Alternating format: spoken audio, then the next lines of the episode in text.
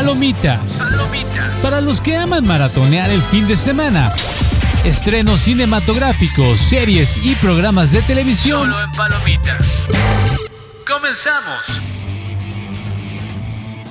Buenos días, buenas tardes, buenas noches. Muchísimas gracias por escucharnos. Mi nombre es José Saucedo y nos encontramos en el episodio 4. Así. Cuatro.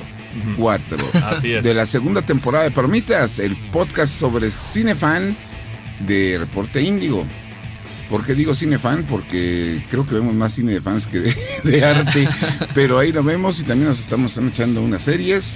Y el día de hoy vamos a tener algunas recomendaciones. Vamos a empezar un nuevo formato porque ya tenemos reviews formales para que ustedes se puedan quejar con nosotros de lo que estamos diciendo. Pero antes de comenzar, Chris, ¿cómo estás? Bien, contento de compartir micrófonos una vez más con ustedes dos. Neri. Hola, qué gusto estar de regreso una semana más. Y bueno, empezamos con, no sé si sean buenas o malas noticias, pero son noticias. Que es, al momento de haber grabado este podcast, la mesa de directivos del Sindicato de Escritores de Hollywood ya se sentó otra vez con los estudios de Hollywood y dijeron que pues, parece que ya se está arreglando algo. Yo creo que No. fue presión. No, es que ya no es presión, es estamos perdiendo millones de dólares por los centenares y ustedes se están pidiendo prestado para comprar papitas y así sobreviven. Porque ya hay muchas declaraciones de mucho escritor y de mucho actor, obviamente no de los famosos, sino de los que están ahí para, Pues doble A. pues no, de los que son Árbol 3 y Piedra 5, de, de- de- de que ya están consiguiendo chambas en otros lados fuera de la industria del cine. Porque quisieron varios este, conductores, sobre todo de sus programas este, de talk shows, regresar a la industria sin escritores porque decían que había mucha gente que no tenía, que, te- que también dependía su trabajo de ellos y no los dejaron. Los sindicatos se les fueron encima y le pasó a Drew Barrymore, quienes ustedes recordarán por hacer ridículo en muchas películas de Adam Sandler y haber salido con ET. y haber sido una de los ángeles de Charlie. Bueno, ella quiso regresar a su talk show, no la dejaron, se, medio, se medio justificó, le fue, le dieron como al perro de la tía Cleta, se quiso disculpar y le fue peor, o sea, algo así como, ajá, sí, de- todo mal.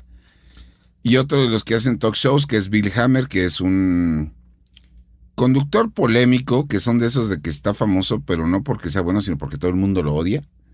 Entonces también no quiso regresar y, desp- y, y vio cómo le fue a Drew Barrymore y dijo, no, mejor también yo me espero.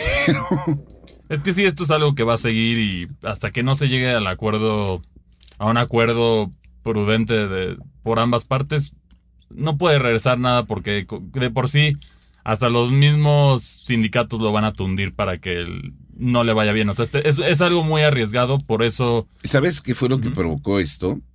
De que los estudios dijeron, ah, que se mueran de hambre, yo voy a seguir haciendo mis cosas, y de que de pronto la Corte Judicial de los Estados Unidos dijo, nada hecho por inteligencia artificial puede guardarse como copyright.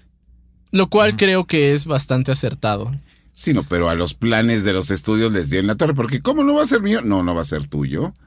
Si quieres que sea tuyo, tiene que ser creado por alguien, no Sí, algo. que a mi parecer esta es una decisión correcta de respecto al manejo de la, de la inteligencia artificial, que pues, es un fenómeno que está tomando poco a poco el lugar de, de muchos artistas en diferentes géneros. Y que como audiencia creo que también nos beneficia, ¿no? En el sentido de que vamos a tener algo que va a llevar corazón y que va a preocuparse porque esté bien hecho. Sí. Eh, No, y también yo creo que impulsa, lo padre de la inteligencia artificial en este sentido es que impulsa la creatividad de los que quizá tienen buenas ideas pero no tienen la mejor ejecución. Claro. Que ahí puedo entrar en un debate de si estudiaste, si estudiaste la el respectivo arte o eso, pero pues, al, al average Joe, a la persona común, le da el acceso a, a diversas tareas que no podría hacer. En arte ya lo hemos visto que es, ok, yo tengo una excelente idea para un dibujo o para algo, pero no, ni puedo agarrar bien el lápiz, entonces ya puedo hacer algo Mira, padre gracias a eso. como ejemplo, base creo que ayuda, sí. Un ejemplo muy sencillo es esto. ¿Qué es lo que está haciendo Dave Filoni con Star Wars? O sea, lo que ha hecho... Depende de quién le pregunte. No, no, no, de- no, no, no, pero en general es mezclando los, el, el Mandalorian con Ashoka, dándole más proyección a los personajes que en un momento para mi generación eran secundarios, para su generación eran protagónicos, como lo- todo lo que es Star Wars Rebels. Todo eso es se- sensibilidad de un fan. Mm. Y esa sensibilidad no te la va a dar la inteligencia artificial, por muy bonito que la programes. ¿No? Y, y- Bueno, hasta este momento no, quizá en un futuro podría ser otra cosa, pero en este momento... to- Y, y también ahí tienes el tema de los guiones, que ahí sí va un poco más atrasada la inteligencia artificial que nos siguen entregando resultados muy cómicos, ¿no? Uno de los que a mí siempre me encanta poner de ejemplo es que le dieron a ver todo el contenido a una inteligencia artificial de Batman y que escribieron guion de una película y sí hay unas cosas que dices geniales desde, desde que Two-Face voltea a Alfred como si fuera una moneda hasta que el Joker le manda le manda un regalo a Batman como si fuera el cumpleaños de sus papás. O sea, cosas así que serían muy básicas, pero todavía está, todavía falta y sí se necesita el corazón humano para poder traer estas adaptaciones mientras las hagan bien, ¿no? Porque tan eso es algo que ya hemos debatido mucho que Pues- hay de adaptaciones a adaptaciones.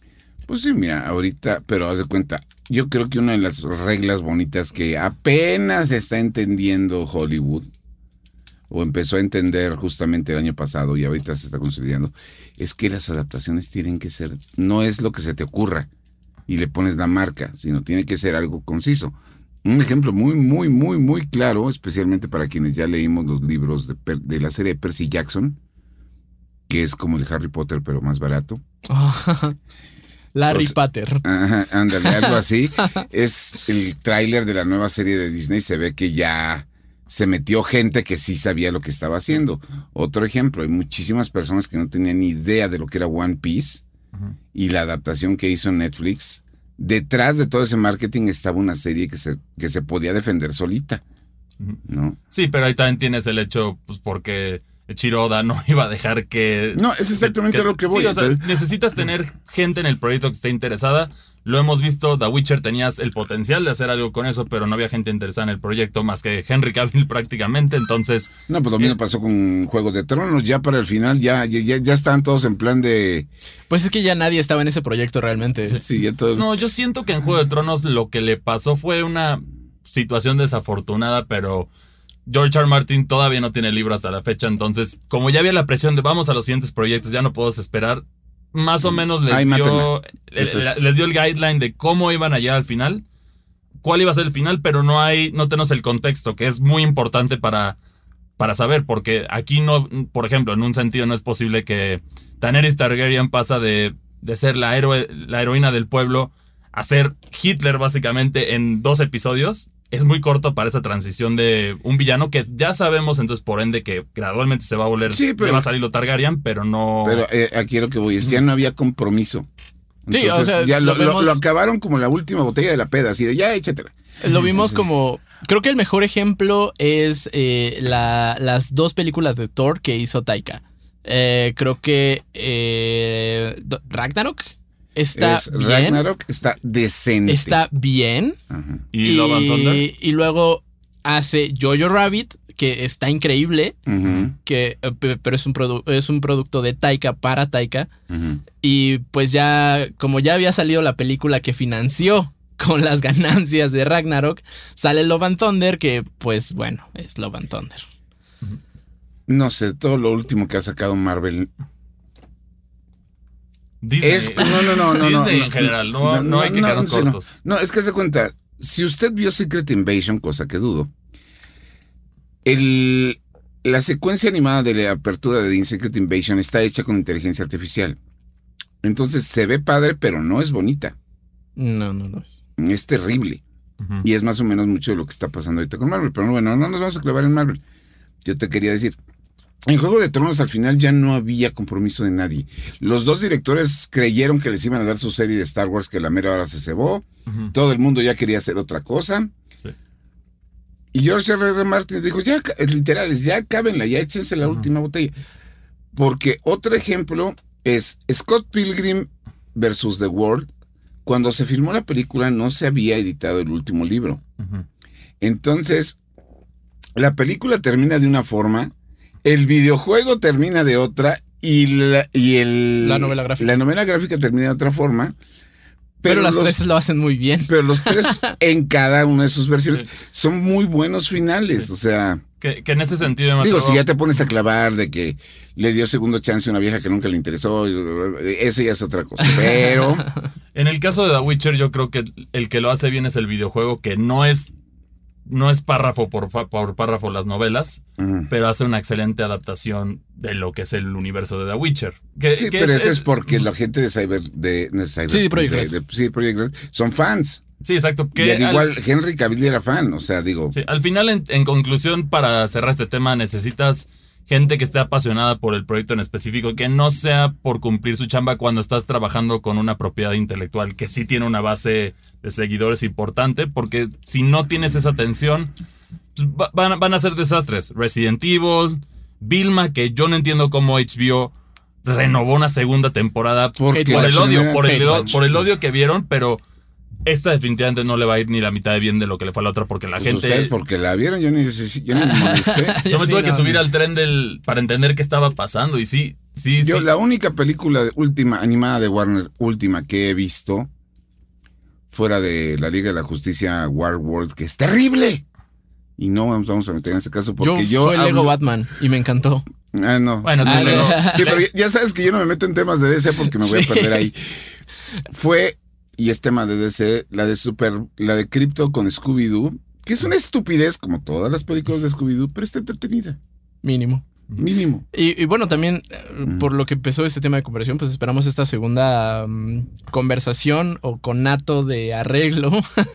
Eh, pues llega a buen término porque creo que también ya, ya se está extrañando ir a las salas. Digo, por, ya algo, nos estamos quedando así con lo último del bote de películas. Ya. que yo- por que- algo Cinemex va a ser lo que vamos a comentar después del corte. Ahora nos vamos con la reseña de la semana, que es una película que está ahorita en cine, que para mí me encantó, Está muy buena. que es del señor Kenneth Branagh y se llama Cacería en Venecia. Regresamos.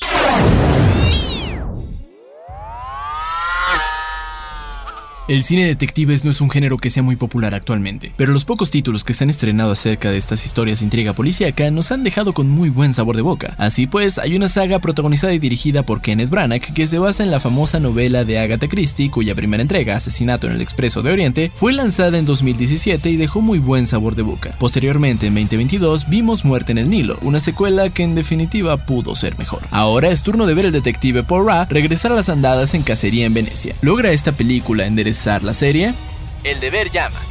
Este filme nos sitúa 10 años después de los hechos de muerte en el Nilo. Hércules Poirot se encuentra retirado en la hermosa ciudad de Venecia y se niega a recibir nuevos casos sin importar cuán atractivos sean. Su retiro se ve interrumpido por su vieja amiga y escritora Ariadne Oliver, quien invita al detective a una sesión espiritista con una famosa medium. Oliver se encuentra convencida de que la vidente se puede contactar con entes del más allá y reta a nuestro personaje principal a desenmascarar una farsa o sucumbir ante los hechos y creer en lo esotérico. La sesión en donde investigan la muerte de la hija de una famosa soprano pronto se ve envuelta en controversia debido a una serie de eventos que terminarán la muerte de varios asistentes al ritual. Será así como el detective volverá abruptamente a investigar e intentar desenmascarar al asesino y sus razones. Todo esto en medio de una noche con tormenta y dentro de una casa en la que afirman que hay una maldición. Investigador de sillón. La película se sostiene principalmente en dos cosas, el guion y su elenco. Consideremos que estos dos elementos se complementan de tal manera que ninguno funcionaría sin el otro. A momentos la historia se puede sentir un poco boba o predecible, pero es ahí cuando los actores entran y sostienen la producción. Entre el reparto de esta película nos encontramos con nombres como Michelle Yeoh, Tina Fey, Jamie Dornan y Ricardo Escamarcio. ¿Esta historia predecible hace que la película sea mala? Definitivamente no. De hecho, la estructura de la historia se siente hecha de esa manera a propósito, ya que intriga al espectador y es inevitable no hacer nuestras propias teorías. Incluso a pesar de esta narrativa ligeramente predecible, la película cuenta con un par de giros rumbo al final de la historia que logran sorprender. Una atmósfera bien lograda.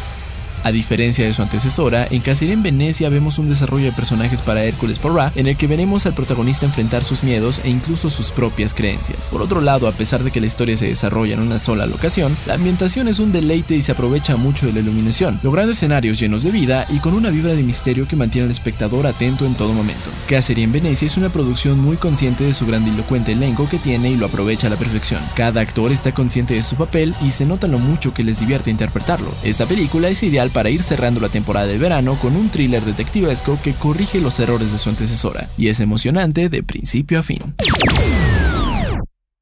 Y bueno, como estábamos comentando, el regreso a las salas de cine ya les está urgiendo a todo el mundo. Digo, están sacando ciclos de películas que salieron hace 20 años. El viernes fui a ver un corto al cine. O sea, así Estuvo estamos. bueno, pero Mm. Bueno, al menos puedes ver creo que los partidos de la Champions ahorita al cine. O la Liga MX, si no van a encontrar cómo, Ah, bueno, ya, ya metieron a Taylor Swift al cine. digo. eso sí. Ah, no, y es- es- esa película ya va para. Ese concierto ahora en cuestión de película también ya es de lo más taquillero del año, que es el fenómeno Taylor Swift, que hablamos de eso en, otro, en nuestro otro podcast en Neuronat, por si quieren oírlo, que es impresionante lo que ha hecho esta mujer. La- la- ¿Te gusta o no? Pero sí. Eso es saber explotar los corazones rotos. Y, y el- algo muy loco, tengo entendido que esta película llega a cines como por propio, propio varo de Taylor Swift porque nadie le quiso comprar el, el concierto. Ella fue como Sí. de, ah, no hay bronca, tengo el dinero suficiente para poder Soy Taylor Swift. producirlo. No, y al final también es como un regalo, o sea, en este sentido obviamente es un negocio, o sea, hay que aclarar, pero es un regalo para los fans porque los boletos de Taylor Swift, estabas hablando, por lo menos en Ciudad de México, los buenos boletos para verla estaban ya hablando de 40 mil pesos. No, pero los buenos boletos para ver cualquier cosa están carísimos. o Pero, sea, pero no, Taylor Swift, hablando Ah, no, de sí, otros sí, no, conciertos, no lo dudo, sí, que, que era básicamente ahí veías como la ola de... Digo, a mí me da miedo pensar si viene Aerosmith a México porque ya está en su última gira. Sí, Entonces, y entonces esos precios van a ahí. estar pesados. Pero bueno, no nos vamos a ir en eso. Lo que le estaba diciendo es que están llegando ciclos de películas viejas, como ahorita tenemos el ciclo de las animaciones de DreamWorks y Cinemex. Pero aparte, esta semana Disney anunció el ciclo de películas que celebra los 100 años del estudio. El ciclo de Disney 100 se llama, ¿no? Sí, Disney 100, que empieza a partir del 5 de octubre en todas las salas de cine, que van a ponernos dos películas de, las de cada una de las diferentes eras de animación de Disney, para que las puedas ver de nuevo en pantalla grande, proyección digital y todo. Y tengo un morbo por ver cómo van a limpiar este Blancanieves y los siete enanos. Porque esa película, recuerden, es de 1938, ya está cerca de, de- de- De los 100 años. de los 100 años. Pero vienen Cenicienta, Blancanieves y los siete enanos, Toy Story. Toy Story, Los Increíbles, Pinocho, obviamente viene Frozen y, no, y Pinocho, la, la primera, no. La buena. No la sí, la otra. buena, no. La, No, de la otra que no existe, hablamos. La otra no existe, pero... y también viene este y obviamente para México Coco. Ay, pero debían de haber lanzado también las de la época oscura de Disney. Faltó The Black Cauldron, por ahí. Black Cal- lo que cuesta Black Cauldron ahorita para sacarla de nuevo y distribuirla en cines es lo que costó la película en su momento. Y dudo, que, y dudo que vaya a ser es lo que es una gran película de Disney que es esa de las pocas películas animadas underrated de Disney.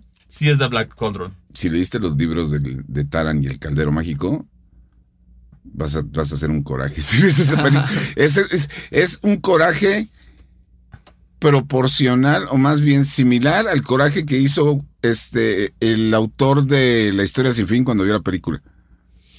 Bueno, que la película está chida, pero sí entiendo por qué hizo coraje. Sí, sí, no, no, no. Sobre todo cuando. Si ustedes creen que la escena de la muerte de Artax en la historia sin fin es trágica, Uf. No lean el libro. Por cierto, también el libro es.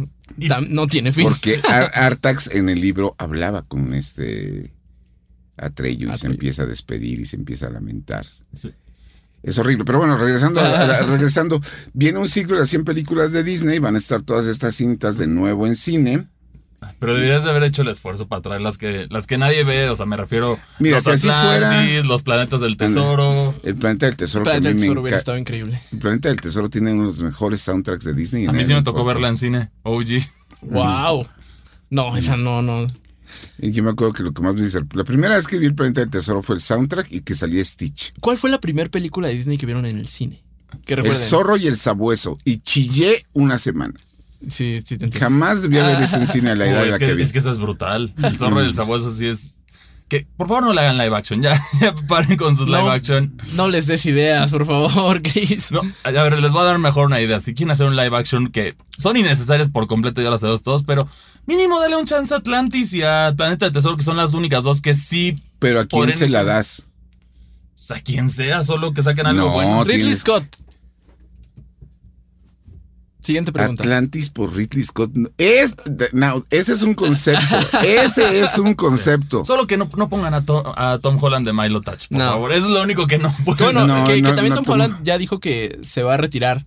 Sí, que ah, ya quisiera los- tener, quisiera tener esa posibilidad de decir, tengo veintitantos años, ahí se Ah, es ve. que con lo que hizo con, con lo que hizo con Spider-Man solito ya, ya estás hablando lío. No, se va a retirar porque todo el mundo lo quiere meter en todos lados. O sea, es- hay gente que lo quería de Link en la película de Zelda, Dios mío. Ay, sí, los fanarts o sea, si quieren ver un miscast, aunque la película se defiende, un miscast es Tom Holland como Nathan Drake. Y que, oh, malísimo. O sea, Nathan Drake era para Mark Wahlberg. O sea, no se lo dieron porque pues tenían no, miedo para de no Nathan conectar. Fillion.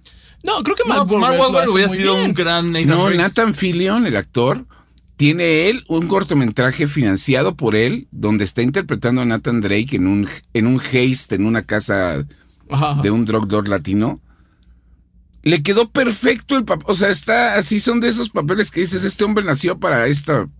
O sea, le quedó perfecto. Que por cierto, Uncharted, la película se queda en un, pues no cliffhanger, pero sí da, da el guiño a la secuela, ¿no? Yo, yo le daría. No, se supone que va a haber reboot. secuela.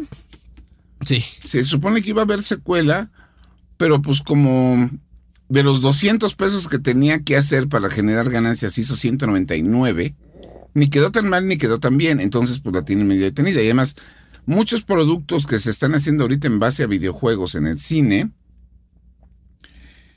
y en las series de televisión, pues se están quedando en a ver qué pasa. ¿Te imaginas ¿no? que hagan un Gran Turismo 2? O sea, aquí Pues ya no toma hay- en cuenta ya no que la, película generó ganancias. Ah, la película está muy buena. Pero aquí ya no puede.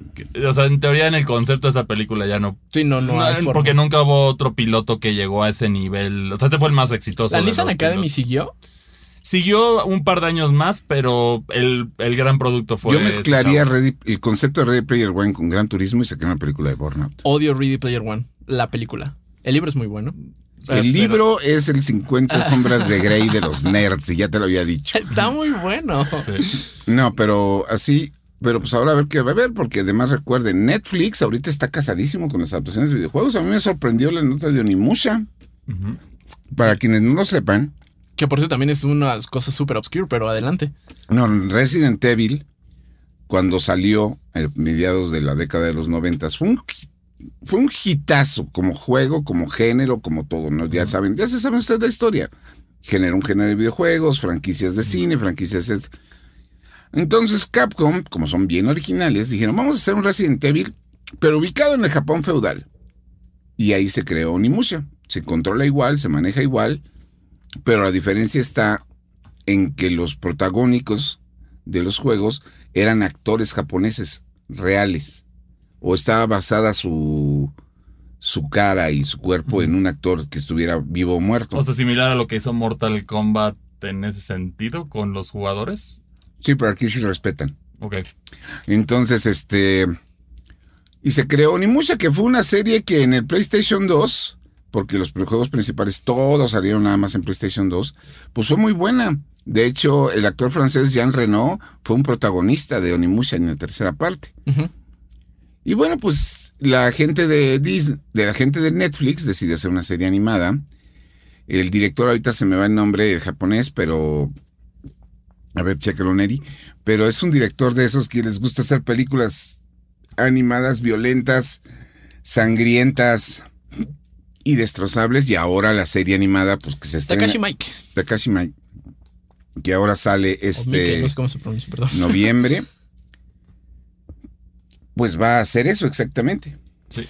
Y esto, a mí como fanático de videojuegos, me duele porque Dino Crisis, Capcom, haz algo, por favor. Pero bueno, pero aquí sí, efectivamente, las adaptaciones Creo de que Dino videojuegos. Crisis solo pegó en, en no sé si en América completo o en América Latina. O sea, creo que fuera, Sí. fuera de esta, de esta Es, región. es- es- es el mismo caso de, de Metroid que- o de otras franquicias que eso lo pueden ver en default, que ahí es nuestro podcast de, de De videojuegos. videojuegos. pero en este caso pues, efectivamente las adaptaciones de videojuegos van bien, ya estamos prácticamente a nada de que se estrene la, el primer episodio de la serie Castlevania, que también muy esperada. Y justo eso iba, y 28. creo que Netflix en, en cuestión de anime nos está dejando con muy buen sabor de boca, ¿no? O sea, no solo Castlevania, también tuvimos Cyberpunk, Sí. Edge Runners. Por ahí está también está la serie, bueno, pero esa es más, esa es si te quieres ir a Crunchyroll, está la de, ay, la de este juego de Square Enix, que es de 2B, 9B, es, es, es- Ah, eh, Nier Automata. Nier- Nier Automata. Automata que ha, ha tenido un infierno de desarrollo esa producción, con los episodios constantemente retrasándose, pero para, pero es una buena serie basada en Pero ahí videojuegos. viene. Y bueno, y, y- y regresando a México, pues te estamos comentando, nos desviamos un poquito, pero está el ciclo de los 100 años de Disney con animaciones clásicas que les, les recomiendo. Si pueden verlas en cine, créanme. Puedes tener el DVD, el Blu-ray, el VHS, el beta en tu casa. Ver la película en cine se disfruta y te impacta de una forma completamente diferente. Y se los puedo decir yo que este año, gracias a Cinépolis, fui a ver Superman, la primera de Christopher Reeve, en cine. Y aún cuando se notaban las plastas de las imágenes sobrepuestas una de otra para los efectos visuales, porque ya es HD, disfrutas demasiado estar en la sala con la música épica y todo. lo Y que sobre todo esta emoción colectiva, ¿no? O sea, porque pues justo es, son- como son películas que se reproyectan, es gente que ya la conoce y que le gusta. Sí. Entonces... o que va a llevar a sus hijos, Exacto. o que va a No, llevar... mira, puede ser, la opción que dicen Eri es muy buena, porque cuando fuimos a ver Shrek, la primera, la primera vez fue divertida, pero ya cuando la vas a ver en reestreno, con una sala llena y empieza lo de, ¿conoces a Pimpón? ya estás botado de la risa desde Sí. antes, ¿no? Entonces, y ya te refieres a los memes, y ya te refieres a muchas cosas de mucho de la cultura pop que trascendió con esa película. ¿no? Entonces, si es muy buena, tenemos ese ciclo. También está por ahí el rumor de que Cinemex nos va a traer de regreso El Señor de los Anillos, las tres películas en ediciones extendidas a las salas de cine, así que lo único que significaría es no compren refresco. Y que también como que los cines en general eh, encontraron en, en estos restrenos una pequeña minita de oro desde la pandemia, ¿no? Porque post pandemia tampoco había nada para ver. Pero ya se estaba reabriendo, entonces Pues eh, el, Harry Potter. el reestreno y las reproyecciones. ¿Sabes tú cuál es la película más exitosa en la historia de Hollywood? Según yo era Avatar, ¿no? No, exitosa, no taquillera. Ah, Que se ha mantenido en cartelera no, no. lo- durante más de 40 años es el show de terror de Rocky. Ah, en todos los cines sí. que hacen proyecciones de medianoche ponen el show de terror de Rocky y la gente va disfrazada a interactuar con la película, así como lo hacías antes con el, en el, bueno, es la misma interacción que haces en teatro, la hacías en el cine con gente Pues el cabareteo, ¿no? Ajá. Y es divertidísimo ir una de esas. Una vez hicieron una pro- proyección de esas aquí en México. Y dije, ah, pues vamos a verla. Tuve que conseguir boleto hasta la semana. porque estaba lleno de gente rara haciendo show y es divertidísimo. Pero bueno, eso es por otro lado. Por otro lado, la gente de Cinemex mandó el anuncio hoy que del 25 al 29 de septiembre las proyecciones que van a tener tanto las de IMAX, las de 3D y las normales, les iban a bajar hasta un 70%. Ejemplo, la proyección normal, que en algunos cines está en 100 y en otros cines está en 70 pesos, va a estar en 30. Así que pues aprovechen esto el 25 al 29 de septiembre, porque es la semana Cinemex. Y yo realmente, con esos precios, sí me aviento la cartelera entera. Y también habría que ver cómo, cómo responde la contraparte, ¿no? O sea, que bueno, creo que en cuestión de, de asistencia, Cinepolis no está sufriendo tanto. De hecho, las únicas, es que las cadenas, la única cadena de cine que estaría sufriendo, entre comillas, es la que pusieron en el World Trade Center, pero porque apenas tiene un complejo. Ah, bueno, esa y Cinedot, que está Cinedot es, la, expandiéndose poco a poco. es que agarró todas las salas de cine que Cinepolis decía, ya no quiero saber nada de ustedes, Ajá. y les agarró Cinedot. Ahí fui a ver Caballeros del Zodiaco. Yo no he ido a un Cinedot, pero dicen que sus palomitas son buenas. No, yo me voy a ahorrar el comentario. Pero bueno, y finalmente, este, si ustedes van ahorita a un Cinépolis y deciden pelearse con el de la dulcería, puede quizá que consigan las palomeras que celebran los 100 años de Disney. Por favor, no le compren a revendedores de Mercado Libre. Sí, no. Sí. Le- le- que ya van a buscar retirarse. Sabemos, hasta aquí se escuchan las tripas. Pero sí, por favor, dejen de fomentar esta reventa. Sé que las quieren, pero si te aguantas. pesos un vaso. Pues vi- vimos exactamente lo de Barbie, que luego hasta fue una situación desafortunada para los mismos empleados de Cinépolis, que era como, pues aquí nunca llegaron. Que- Sí, ¿no? Porque la gente decía, no, ustedes se las compraron, y se las, Y a las mí me tocó ver escondieron". una señora que hizo un coraje y rompió una vitrina del cine Órale. satélite porque no le dieron su vaso porque nada más habían llegado 30 y ella era la fila ella era la 31. Amigos, tranquilos. Sí, no, No bueno, eso es, pues, eso es de- le salió más barato que, le salió más caro que comprarlo en reventa. en esa situación sí te lo Sí, paso. ¿no? Bueno, eso es del lado de Cinepolis. Del lado de Cinemex, los palomeras especiales que van a llegar son las palomeras basadas en los 100 años de Warner Bros. Ahorita, Van a Cinépolis, ¿no? no, son... Ah, no, cierto. Esas van a Cinemex son Disney y Cinepolis Así es, es, exactamente, es que- Warner Bros. Que ya está ahorita la palomera de Box Bunny, Ajá. Está muy bonito. pero el mes que entra salen las de Batman y la de Superman. La de Batman es la batiseñal, obviamente, pero la de Superman es la que yo quiero porque es el diario El Planeta. Entonces en el planeta metes las palomitas. Sí, aunque lo que te faltó decir un detalle que la, la palomera de la batiseñal se ilumina, que también eso es como otro... Otro Es un detalle. detalle más que hacen estas eh, eh, las empresas que se dedican a hacer estas palomeras, que es, pues es un guiño padre y habrá que ver de Warner Bros. Y aún así, las palomeras que salen en América Latina no se comparan en nada con las que llegas a ver en Europa y en Asia. Todo Sí, está es que, la, para. econo- es que la, la economía no nos da. Esa, esa es la triste No, realidad. y toda esta no parafernalia cinéfila también está muy locochona, ¿no? No, pues es otra parte del negocio. O sea, yo, mi llavero es el, es el emblema de Superman que compré en Cinépolis Satélite cuando salió la de la Liga de la Justicia Y no fue barato. y no fue Es barato. que, es que tienes que ganarle a la película. al- No. Obviamente lo que más Mm. genera en todos estos es la mercancía. Mm. Sí. Entonces cuando no tienes mercancía, pues, ahí lo tenés el ejemplo. The Pokémon Company, ¿no? Que es, tiene, tienes anime, tienes películas, pero lo, lo que de verdad gana dinero sobre todo lo demás es la mercancía. No, pues yo me acuerdo cuando salió. Con esta película de Barbie. Ándale. Ah, no, que ya- incluso hasta la- las mismas Barbies oficiales de, ¿De la, la película, película? ya están, ya están agotadas, aunque lo que sí me Menos el de es América que Ferreira. El Ken, el Ken sí es mucho más barato. es Ah. que el, el mismo mensaje de la película ahí Pero está plasmado en la vida Yo real. me acuerdo que Cinépolis para Vengadores Endgame fue la última, ¿no? Ajá. Bueno, la última de. Eh, La última sí, de las que. la última que valió la pena de, War- de, de Marvel fue Vengadores. Para mí ahí murió el universo Marvel. Sí. Pero ajá. Sacaron cinco llaveros y yo me acuerdo perfectamente que justamente de nuevo en Cinepolis Satélite, que es al que voy porque es el que está literal a una cuadra de mi casa, la gente peleándose madrazos por los llaveros.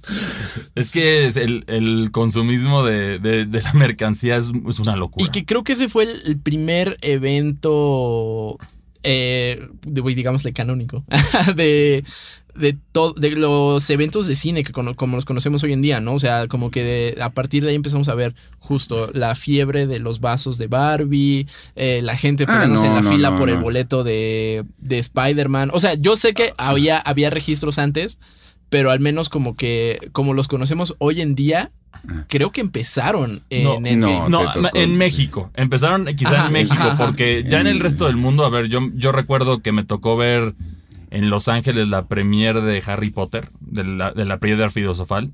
La primera. Sí, la primera. Estás hablando de como tres o cuatro horas de fila. Gracias a mis papás por la Ah, paciencia. no, yo- de- de yo al- pero, al- y, y te dan una estampita del rayo de, de- de la cicatriz de Harry Potter. Yo la segunda, la, tercera vez que fui a un E3, me tocó este en el Teatro Chino de Los Ángeles.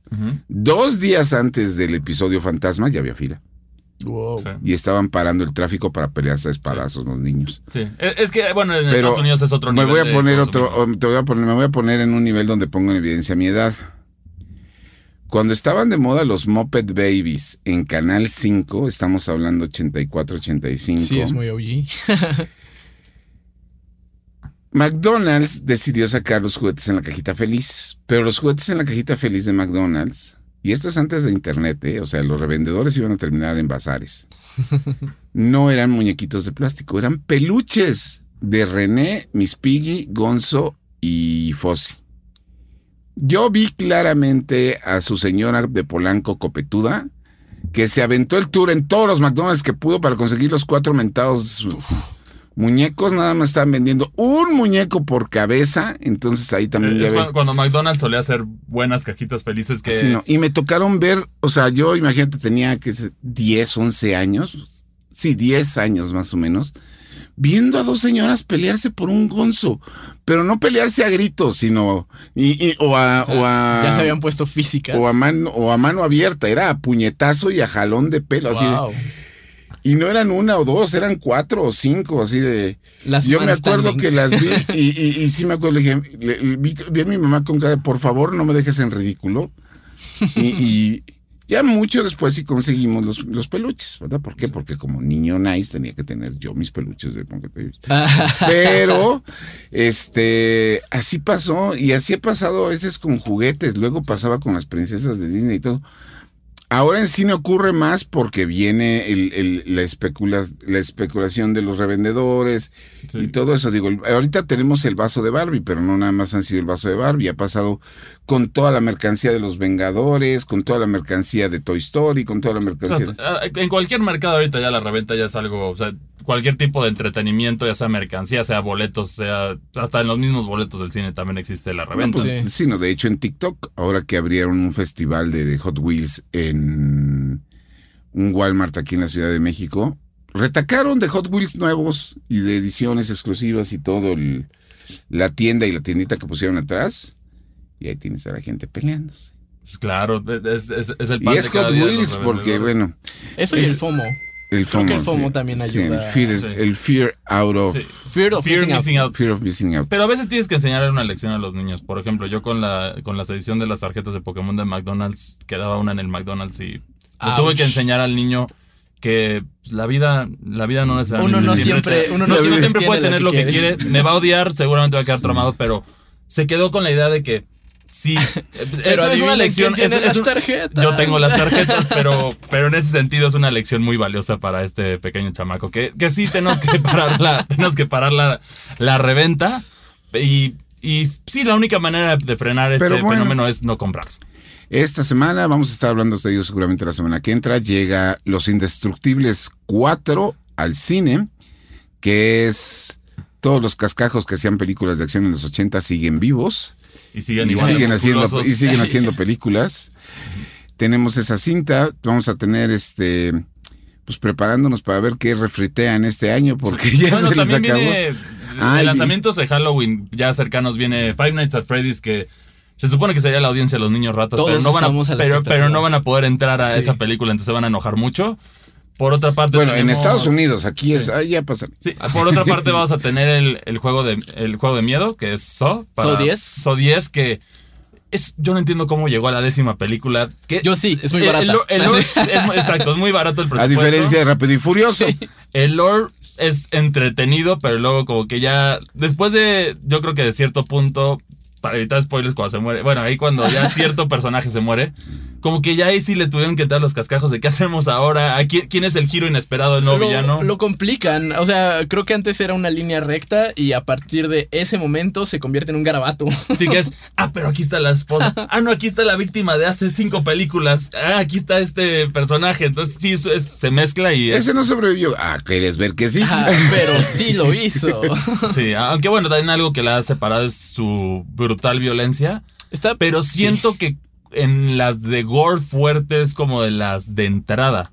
O sea, ya hablando de películas más extremas, yendo por ejemplo a Hostal, que pa- para mi parecer Ah, es, no, es- bueno, es- es también. demasiado vulgar. Este tenemos el caso también de Texas Chainsaw Massacre. Texas Chainsaw Massacre. que Evil también- Dead. Evil, Evil Dead Dead, también. también. es muy violenta. Pero Texas Chainsaw Massacre, las clásicas, porque la de Netflix. Ah, la de Netflix no, no. Y, y yo también agregaría hay otra película que también es, bueno, que es caracterizada por el, el gore. Pero sí, yo creo que el juego del miedo es como el, el punto El balanceado. entry que- level. El entry level. Y bueno, también ya si te vas a lo extremo, Human Centipede, ese tipo de cosas que Ah, no vamos a No, mencionar vamos a aquí. entrar en eso. Pero, Y, pues, las- pero es eso hace que para las- todos. Pero Eso hace que las películas de lo que tú decías ahorita, ¿por qué las películas de miedo fueron de las más exitosas este año? Porque cuestan una bicoca hacer la comparación de. Si este año, si, si hace ratito fue el drama de cuánto costó la película de Marvel, es porque ya está inaugurando que va a ser un fracaso. Sí. Bueno, ya no importa cuando escuches Ah, y esto por- respecto a Marvel. Y, por cierto, ah, una otra secuela hablando de terror también por último para cerrar. Se viene la secuela de la de Winnie the Pooh. Ah, sí, porque también esa Eh, película es costó, 10 pesos. yo creo que 5. Sí, que, que ese es el tema de presupuesto. A veces, a lo mejor la estrategia para las desarrolladoras, en especialmente en terror, porque ya en otras producciones no puedes hacerlo, pero sí, más barato te va a rendir y puedes Menos hacer es más, 10. supongo. Este no es el ejemplo también de, de las que son como de producción más high-end, que es el caso del Conjuro, que sigue rindiendo y pues, no, no, no comparas ese nivel Pues de ve la producción. monja, es la película más, más taquillera de esta temporada Sí. y costó un peso. Sí, yo Bueno, no- costó yo dos. Me la brinqué. El, y uno fue para marketing. Ándale. Sí. Pero bueno, yo creo que con eso vamos a cerrar esta edición de Palomitas, el podcast de cine. Y ahora ya metimos coleccionismo y videojuegos. Pues de- llamémosle palomero. del, del cine palomero de Reporte Índigo. Les agradecemos mucho que nos hayan escuchado. Por favor, donde sea, donde nos escuchen, déjenos sus comentarios. También mándenos sus comentarios a nuestras redes sociales, que es arroba reporte-índigo o arroba reporte índigo. Y si en- alguien tiene también alguna de las palomeras de las que, que hablamos o la logran conseguir, también arróbenos para, para, para- para presumirla, se vale presumir. Manden las fotos. las de- tenemos un Instagram, los Y vamos se, a y se vamos vale a contar historia y se vale contar historia de cómo a, o a quién le pegaron o a quién hicieron llorar. ¿Cuántos dientes tuviste que perder para obtener esto? Pero bueno, muchas gracias como siempre y nos vemos hasta la próxima. Palomitas. Palomitas, una producción de Locura FM y Reporte Índigo. Cut, cut, cut, cut, cut, cut, cut, cut. That's a fucking joke, right?